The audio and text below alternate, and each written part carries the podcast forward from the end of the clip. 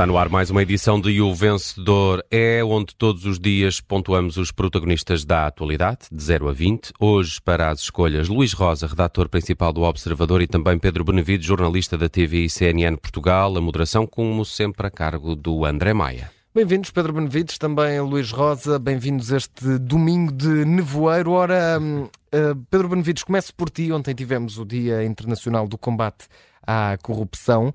Uh, primeiro gostava de saber como é que o celebraste, se fizeste alguma, alguma festa rija. Olha, quanto, celebrei a trabalhar como jornalista, que eu acho que, apesar de tudo, nos tempos é que correm, ainda é uma ótima forma de celebrar e de, de, de, lutar para que não só a corrupção, como outras, outros vícios do nosso sistema possam uh, vir ao de cima e serem combatidos. Tiro o chapéu, sim senhor, é uma ótima celebração. então, e se estivesse a trabalhar, certamente visto ou leste, neste caso, as declarações de Marcelo Rebelo de Sousa. Sim, e dei essa notícia e tudo. Sim, ontem alertou para a nefasta percepção pública que a opinião pública, que uh, o comum dos mortais, que, um, que as pessoas têm sobre uh, principalmente o setor da política e o setor da economia quanto à corrupção. Diz que são áreas que estão, no fundo, manchadas, de certa forma, por essa, essa sombra da corrupção.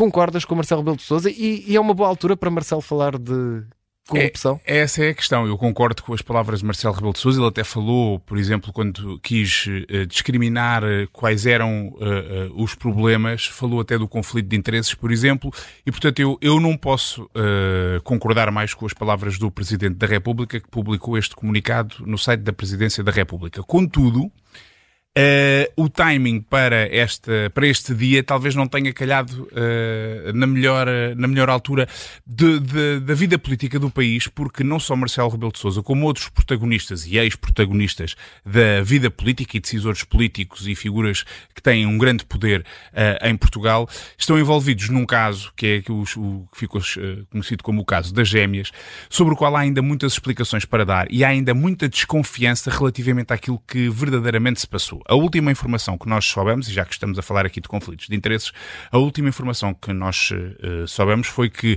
Lacerda Salles, isto foi divulgado por, por uma investigação da TVI, uh, Lacerda Salles, ex, na altura, secretário de Estado da Saúde de, de, da ministra Marta Temido, se encontrou com o filho do presidente Marcelo Rebelo de Sousa para tratar daquela questão. Enfim, não sabemos se foi para tratar disso, mas foi na altura em que o assunto estava a ser tratado e nós sabíamos que eh, Nuno Rebelo de Sousa, ou Dr. Nuno Rebelo de Sousa, como diz o presidente da República, tinha um envolvimento eh, direto nesse caso. Ainda não se percebeu exatamente o que é que o filho do presidente que vive no Brasil veio a Portugal fazer para se encontrar com o secretário de Estado da Saúde para tratar de um caso que tem a ver com amigos, ou, ou enfim, poderia ter sido outra coisa, não sei, isto, se calhar já estou eu aqui a dar passos à frente daquilo que efetivamente se sabe.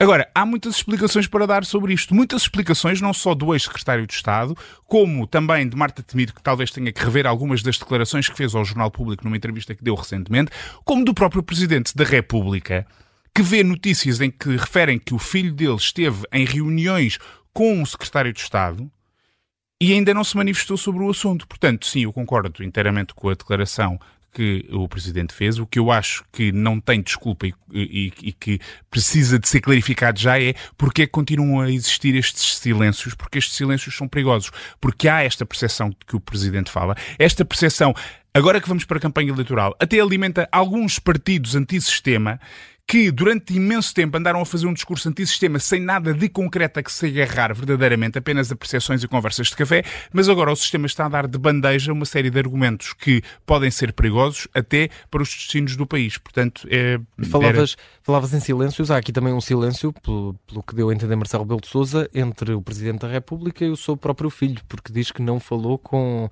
o Dr. Nuno sobre, sobre essas questões, desde que uh, será normal é um, pai, relação, um pai não puxar as orelhas ao É uma relação, por... eu vou dizer, é uma relação familiar uh, curiosa, peculiar, sendo que nós, uh, jornalistas que acompanhámos algumas viagens do Presidente ao estrangeiro, por exemplo, uh, inclusivamente ao Brasil, eu cheguei a estar numa viagem ao Brasil com o Presidente da República e ele incluiu até momentos para estar com a família do Brasil.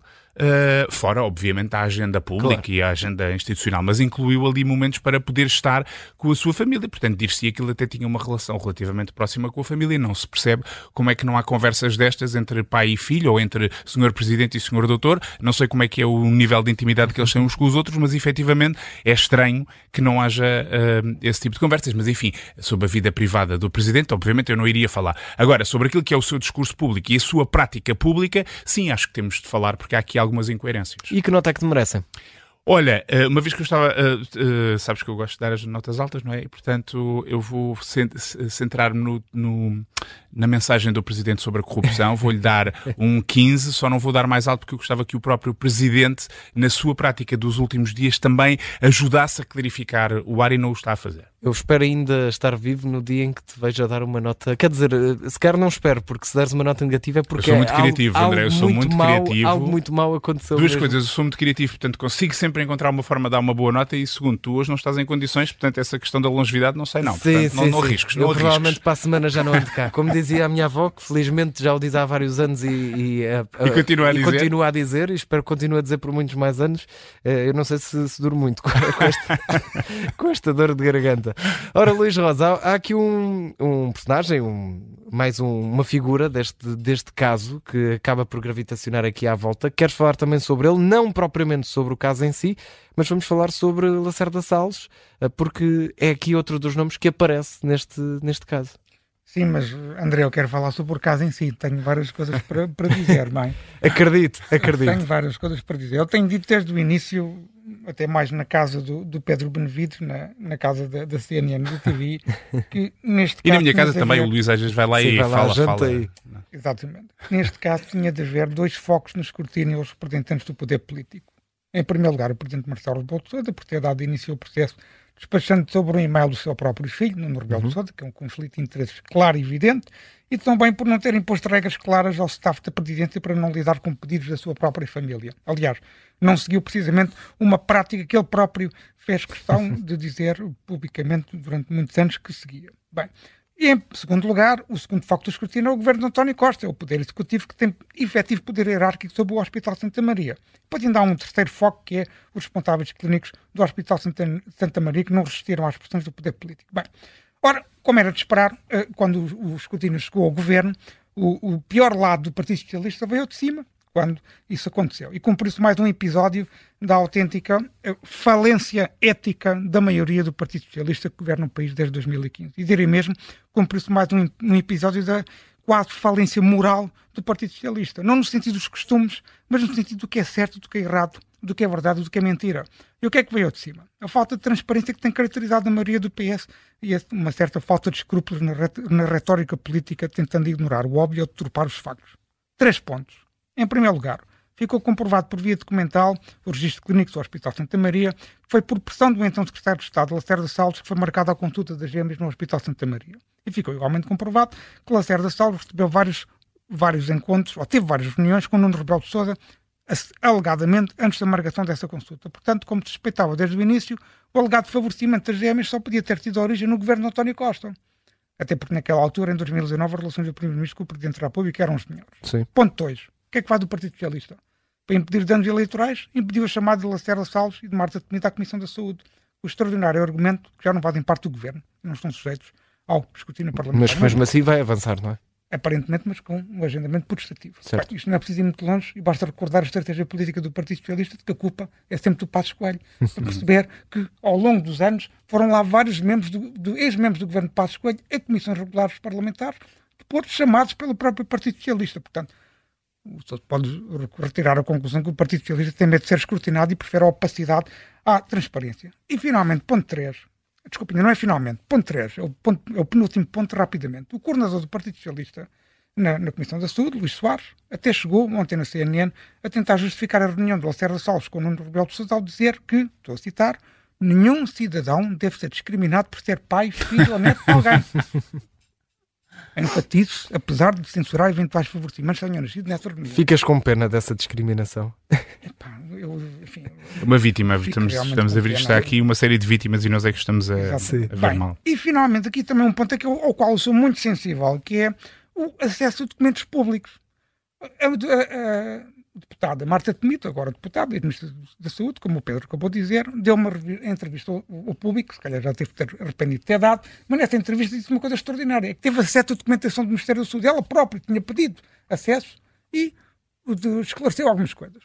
O de Lacerda Salles só vai falar se tiver acesso à documentação. Uh, e o que eu pergunto é, mas os jornalistas que já pediram acesso à documentação, o Ministério da Saúde já deu acesso ou só dá acesso a socialistas? É preciso ter cartão do PED para ter acesso à, à documentação? É que há uma, uma, coisa chamada acesso aos fundos, que é um princípio constitucional, e há a lei de acesso aos documentos administrativos.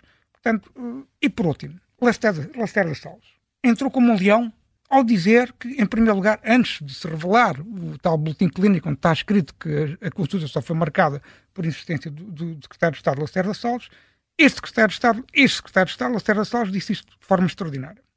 Portanto, não se lembrava de nada e disse assim: seria muito mal até que qualquer médico, no seu compromisso ético, se deixasse influenciar por alguém exterior à instituição ou por qualquer entidade exterior desculpa, à instituição, estou a repetir. Portanto, é extraordinário. Lá está esta capacidade narrativa do Partido Socialista de turpar os factos. Portanto, se houver pressão política, a culpa seria dos médicos. Teriam cedido aos seus princípios éticos. Então, isso, os políticos não têm princípios éticos? Não têm que respeitar o princípio de igualdade de todos os cidadãos terem o mesmo acesso ao SNS? Enfim, e depois tive uma saída de centeiro que uh, até tive que ter a proteção de um, de um assessor de imprensa do Partido Socialista para não responder aos socialistas, então, para não responder aos jornalistas. Esses quatro, quatro pontos, quatro, acho eu, merecem uma nota 4 também para Lacerda Salles ou uma nota um bocadinho mais alta? Eu aqui vou ter que, vou ter que respeitar a regra de seguir os, as notas do Pedro Benevides vou ter que dar uma nota mais baixa do que essa, André. 3. Vou dar 3 a Lacerda Salles e o Partido Portanto, passamos de um 15 para um 3. Vamos ver aqui se o Pedro Benevides vai equilibrar um bocadinho as coisas. Pedro, Queres... vou dar uma nota altíssima agora. Ui, então uh, é uma nota altíssima porque vamos falar de otimismo, vamos falar de boas notícias finalmente. Vamos, olha... vamos manter-nos com saúde, não com Lacerda Salles, mas com o Ministro da Saúde, Manuel Pizarro, e há motivos. De... Isto para já é uma homenagem a ti, André, só para, para saberes. Eu, achei, eu tinha até planeado falar de outro assunto, mas depois ouvi-te com essa voz uh, que já está sensual. para lá da voz sexy e sensual, já está. Nota-se alguma derrota na tua voz já sim, hoje. Sim, sim. Uh, e portanto eu disse: não, vou falar sobre saúde, vou falar sobre o Ministro da Saúde, porque estamos na época de balanços, não é? Porque este governo uh, foi demitido esta semana. E balanços porque já acabou o pior mês de sempre da história do SNS. Enfim, vamos ver. Eu diria que, que, há alguma prudência nessas, uh, nesses festejos antecipados, porque nós não sabemos, as coisas nos últimos tempos não têm estado fáceis, mas aparentemente o Ministro até uh, uh, veio dizer que desta vez há, há 33 urgências com constrangimentos, portanto estão, são menos 3 do que na semana passada, e isso foi um motivo de alguma celebração. E eu acho que nesta altura de fim de ciclo, acho que é importante também homenagear quem, apesar de todas todas as dificuldades foi Uh, sempre uh, tentando manter uma, um espírito positivo, uh, tentando ver sempre o lado bom, o lado cor-de-rosa, que até se aplica ideologicamente, nas coisas quando o país inteiro olhava para o desastre que estava a ser a situação vivida no Serviço Nacional de Saúde, que é, de resto, uma das bandeiras há muitos anos do Partido Socialista, sempre que entra em campanha uh, uh, eleitoral e mesmo no, no, seu discurso político, como forma até de fazer ataques uh, à direita, etc. Uhum. E o que é que nós temos visto? Temos visto um ministro que foi capaz de, perante as situações mais negras, ver sempre esta luz ao fundo do túnel. Isso aconteceu também esta semana, quando soubemos que uma grávida que entrou nas urgências do Hospital de Santarém, já em trabalho de parto, teve de ficar lá à espera, sentadinha numa cadeira de rodas, que viesse a Vemer, que ele levou uh, uh, 78 quilómetros uh, em trabalho de parto para a maternidade de Abrantes, onde ela acabou por ter o bebê. É um caso que nos deixaria uh, inquietos, mas o Ministro da Saúde veio dizer que, enfim, é apenas um caso pontual e provou, é a prova de que o sistema em rede está a funcionar bem. Portanto, nós olhávamos para um caso uh, e pensámos como é que isto é possível. O Ministro disse: não, não, isto é a prova de que o sistema está ótimo, está tudo oleado e está a funcionar bem. E eu fui recordar algumas declarações do Ministro, algumas notícias em jeito de do. Ministro. Sim, um bocadinho em jeito de balanço. Elas não estão aqui organizadas uh, por, por datas, mas. Devias ter dito que punhamos uma musiquinha de fundo. E por, por, por acaso podia ser, podia ser. Se vocês fossem, agora vamos uh, se o Nelson não estivesse aqui distraído, em vez de estar a ouvir a nossa conversa, já tinha posto aqui uma música e não está a fazê-lo. Pronto, mas tudo bem, Nelson, tudo bem. Estás a cuidar do André hoje. Está a cuidar da nossa playlist, certamente. Uh, então, Ministro da Saúde desvaloriza falhas temporárias, vacinas estão garantidas, isto a 28 de junho.